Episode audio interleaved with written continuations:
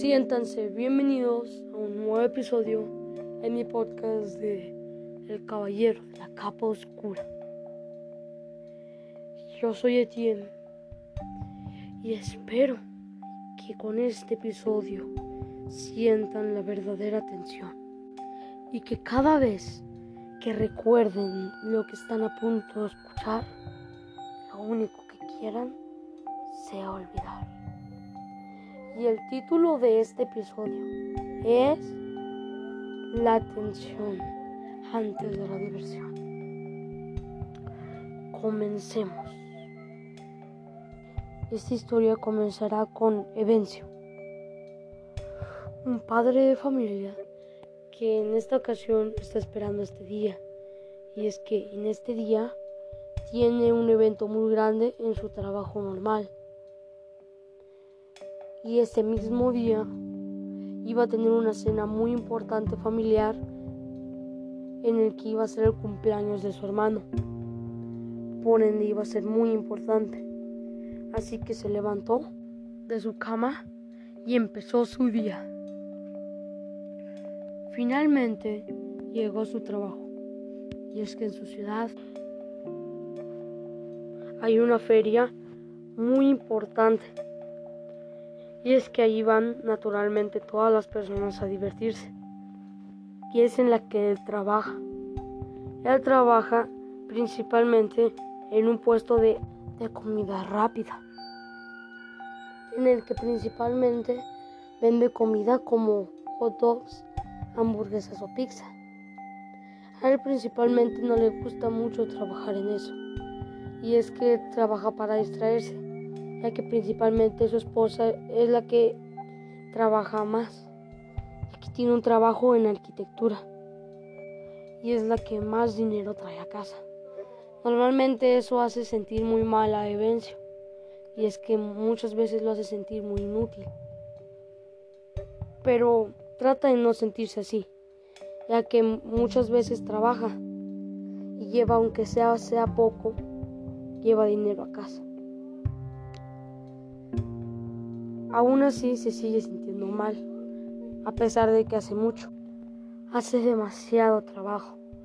Después de trabajar un largo horario, llega principalmente en la noche, ya que ese parque de diversiones queda abierto hasta la mera noche. De hecho, a veces anda llegando incluso después de las 12 de la noche, después de que arreglan todo el local. Llega muy cansado. De hecho, come y cena en el mismo lugar de comida rápida. Trata de hacer algo mientras encuentra un nuevo trabajo, pero este día fue muy feliz a su trabajo, ya que sabe que llegando le va a festejar el cumpleaños a su hermano. En el trabajo se lleva muy bien con todos los trabajadores. Tiene a una amiga llamada Daniela. Pero principalmente hay alguien con el que no se lleva muy bien. Hay alguien que se llama Joe. Un chico que es más o menos de su edad. El cual casi siempre que lo ve lo está mirando con una mirada muy dudosa. Nunca le habla y no es tampoco como que se sienta a platicar con los demás trabajadores. Llegó al trabajo normalmente y empezó a trabajar desde la mañana dando comida, mientras veía a los demás subirse a sus juegos, mientras él pensaba en solo llegar a casa a festejar la fiesta. Pero no sabía lo que le esperaba. después de una larga jornada de trabajo. Ya casi estaba llegando la noche. Y es que estaba a punto. Finalmente, después de todo el trabajo, había visto algo a lo lejos. Y es que la mayoría de personas ya estaban yendo. Eran por lo menos las 10 de la noche. Varias personas ya se habían ido. Él solo estaba esperando esa última hora atendiendo a los últimos clientes para que ya se pudiera ir. El problema fue el siguiente. Y es que finalmente se salió de su local para ver cuántas personas había. Vio que ya no quedaba ninguna. Así que finalmente, ya siendo las 11 de la noche, ya estaban listos para irse. El parque tenía una peculiaridad, y es que tenía un muro muy grande, para evitar que personas salieran y se perdieran, ya que era un lugar más o menos diferente a los demás, ya que estaba muy lejos de la ciudad. No tan lejos, pero sí estaba algo lejos.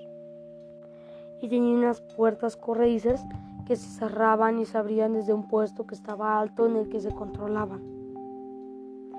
Evencio no le importaba demasiado. Simplemente había una persona que se encargaba de ello, la cual siempre cerraba y a la última se iba. Ya estaban trabajando todos para irse, finalmente. Y Evencio ya estaba por salir. Ya habían cerrado todo. Habían guardado toda la comida, la habían puesto en estado de congelación, la que no se había terminado, y ya estaban listos para irse. El problema es que mientras salían, habían escuchado un grito que había perturbado a todos. Era un grito desagradable. Un grito que se escuchaba a metros y metros de ahí, como si literalmente estuvieran matando a alguien. Cabe destacar que en ese lugar trabajaban varias personas. Y es que se necesitaba varias personas ya que era el principal centro en el que se daba comida. Entonces, justamente en el escuchar del grito, rápidamente una persona llegó rápido a Vencio y le dijo que había visto algo perturbador. Al llegar a Vencio local, había visto sangre por todos lados y le había dicho a la persona que había visto al mismísimo Joel matando a un trabajador. En cuanto lo vio, estaba sonriendo. Era una sonrisa horrible. Los ojos eran horribles. Era como si se estuviera divirtiendo de una manera psicópata el hecho de estarlo matando. De repente, Evencio se, se extrañó. Sintió miedo y perturbación. De repente sintió escalofríos por saber dónde estaba Joel. Y es que el lugar era pequeño. Tenía un lugar donde se preparaba la comida y un lugar donde había mesas. En el lugar donde había la comida era donde se ocurrió el asesinato. Y finalmente, el miedo que se le produjo fue porque estaba oscuro. Tenía miedo de adentrarse y voltear a verlo. En ese momento el trabajador entró y venció. Lo pensó dos veces pero pensó en la posibilidad de entrar. Cuando entró, vio a lo lejos a una persona volteada. En ese momento estaba a punto de correr, pero el otro trabajador se zambulló hacia él. Luego él volteó, una forma demasiado extraña. Cuando volteó, lo miró sonriendo. El otro trabajador se abalanzó sobre él mientras Joel lo agarró y lo empezó a apuñalar. En ese momento Evencio no lo pensó dos veces y corrió. Estaba extrañado, cada vez sentía más escalofríos y al entrar no se lo podía creer. La puerta estaba cerrada.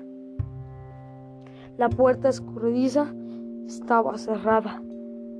Los demás trabajadores estaban regados por el parque, y es que algunos iban a revisar los demás lugares. Y es que el dueño del lugar les había encargado a ellos, ya que eran los últimos en irse, que si podían revisar los juegos, a ver si no se había quedado una persona más. En ese momento, Evencio sabía que había un montón de personas regadas por el parque. La puerta estaba cerrada y no había forma de escapar. En ese momento sentía tanto miedo y subió por la torre en la que se abría la puerta. Y cuando subió, supo que la persona que lo controlaba estaba apuñalada. estaba muerta y como el cadáver miraba a Vencio con unos ojos sin vida. Tanto que Vencio se extrañó. Frente a él vio a Daniela, que estaba en la misma posición de Vencio. Rápidamente le dijo Daniela que había visto todo lo que había pasado desde ahí arriba. Cuando ella estaba a punto de irse, había visto que la puerta se había cerrado, así que subió con toda tranquilidad allá arriba. Cuando vio, mientras subía, que alguien estaba matando a otra persona, pudo identificar a Joel. Lo que hizo fue rápidamente bajar y esperar a que bajara. En ese momento vio que Joel tenía la llave para salir de allí.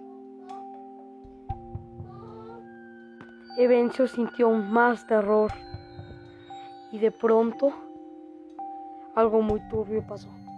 Y es que normalmente los juegos se apagaron antes de que todas las personas se fueran. Pero por alguna razón todos los juegos se prendieron. Y en ese momento Evencio supo que no era una buena señal. Él antes había visto varias películas de terror y sabía que eso no estaba bien. Se sintió por primera vez en su vida con un terror sin igual, sabiendo que en cualquier momento podía morir. Rápidamente lo primero que pensó fue en llamarla a alguien, pero claramente no podían llamarla a nadie, como es de costumbre. Y es que Vencio normalmente no tiene datos y es que no les gusta pagarlos. Él llama mediante otros dispositivos como lo es WhatsApp en el que se puede llamar por medio del Internet. Pero lastimosamente no tenía Internet. Él tenía Internet mediante el modem del local, pero estaba cerrado. Lo desconectan y no sabía si ahí estaba yo él todavía. Alguien que sí tenía internet era Daniela. Pero en esa ocasión el celular lo tenía en su bolsa. Y es que su bolsa la dejó abajo de las escaleras de ese mismo lugar. Y es que se le iba a complicar mucho subir con la bolsa, por ende la dejó allá abajo. La misión era bajar, y cuando Evencio y Daniela estaban a punto de bajar, vieron en lo más abajo a Joel, sonriéndoles con la misma sonrisa con la que había matado a los demás. Tenía sangre regada en el cuerpo y tenía la cabeza del trabajador que había matado en unos instantes antes. En ese momento hizo la cabeza hacia un lado, varias veces, dando a entender que les decía que no lo hicieran. En ese momento agarró la bolsa, agarró el celular y lo tiró, rompiéndolo totalmente. En ese momento Joel se fue corriendo, mientras que Benzo y Daniela fueron bajando con mucho cuidado. Y estaban dispuestos a encontrar a Joel, ya que era la única manera de salir de ahí. Benzo se sentía cada vez aún más mal. Nunca había vivido lo que había vivido. Y simplemente sabía que se estaba perdiendo una noche tan especial, tanto para su hermano como para él. Pero más se preocupaba por su propia vida. Caminando los juegos seguían corriendo. Mediante caminaban, encontraron un carrusel con caballos. Y es que notó algo raro. Y en ese momento Daniela gritó. Tanto que Evencio se asustó y había sentido un terror tan profundo, porque al voltear a ver al carrusel, vio que el trabajador más agradable y amable de todos estaba pegado a un caballo girando, mientras no tenía unas extremidades. En ese momento Evencio y Daniela no se lo podían creer. Y Daniela estaba gritando con un grito tan horrible que Evencio se tapó los oídos. Miró con tanta perturbez el cadáver de su amigo que salió corriendo de ahí. Pronto y entre más caminaban, veían más y más cadáveres dejados por todo el parque. Y Daniela cada vez se asustaba más y más. Le seguía diciendo a Evencio que eran dos y que tenían y que tenían la mínima posibilidad de salir de esta. Solo tenían que quitarle la llave a Joel, abrir la puerta y salir de ahí. Finalmente, mientras iban yendo por ahí, ya habían pasado varios minutos. Incluso habían pasado ya dos horas y seguían merodeando cada vez con más tensión, porque a menudo volteaban a ver y veían a una persona atrás de un juego o encima del mismo juego sonriéndoles, como si los estuviera acosando. Y cuando se subían ya no estaba. Simplemente Benzo maldecía y maldecía a Joel en su cabeza. Cada vez se volvía más loco. Y los cadáveres que encontraba de sus compañeros eran más abundantes y de las demás personas que había ahí. Lograron encontrar a alguien vivo, y es que estaba escondido en otro local, que era donde estaban los regalos. Salió muy asustado y decía que lo dejó vivir, pero con la condición de que les, les dijera un mensaje. Les dijo el mensaje de que tenían que ir a un juego en específico, cada uno. Daniela tendría que ir al juego de los espejos. Y Evencio tenía que ir a la rueda de la fortuna. Justamente hicieron lo mismo, y es que ya estaban tan asustados que ya no sabían qué hacer. Primero, desde lo alto de la rueda, Evencio vio a Joel con un cuchillo, encontrando por fin al trabajador, al cual mató sin piedad, mientras le sonreía otra vez a Evencio. Pero Evencio empezó a gritar, y es que Joel se dirigía directamente con el cuchillo en mano a los espejos Esperó lentamente a que la rueda de la fortuna bajara, saltó y trató de ir corriendo hacia los espejos. Entró y no lo podía creer. En cada espejo que veía, veía una extremidad, veía sangre, veía un montón de residuos del cuerpo. Y es que Daniel había muerto. Finalmente había visto eso salió de ahí gritando con un terror tan profundo. Y fui caminando hasta el local en el que prendió las luces y finalmente prendió el wifi y le llamó a la policía. Se había quitado todo miedo y estaba decidido a terminar esto de una vez por todas y mientras salí a esperar a la policía, entró Joel y empezó a hablar con una sonrisa en su cara. Y esto fue lo que le dijo. Hola, Evencio. Finalmente estás aquí. Ya todos están muertos. Tan muertos como lo estarás tú en un momento. Y Evencio le decía que qué era lo que había pasado. ¿Por qué hizo eso? Nunca nadie le había hecho nada. Mientras yo con una sonrisa le decía, eso es mentira. Y tú lo sabes. Tú mismo fuiste el que me dañaste. ¿No te acuerdas, Evencio? ¿No te acuerdas de tu amigo Joel? Y en ese momento Evencio se acordó. Y Joel empezó a hablar. Todo iba bien. Mi vida era perfecta. Estábamos en la universidad, ¿verdad? Tú eras el típico chico que no sabía nada y que se llevaba bien con todos.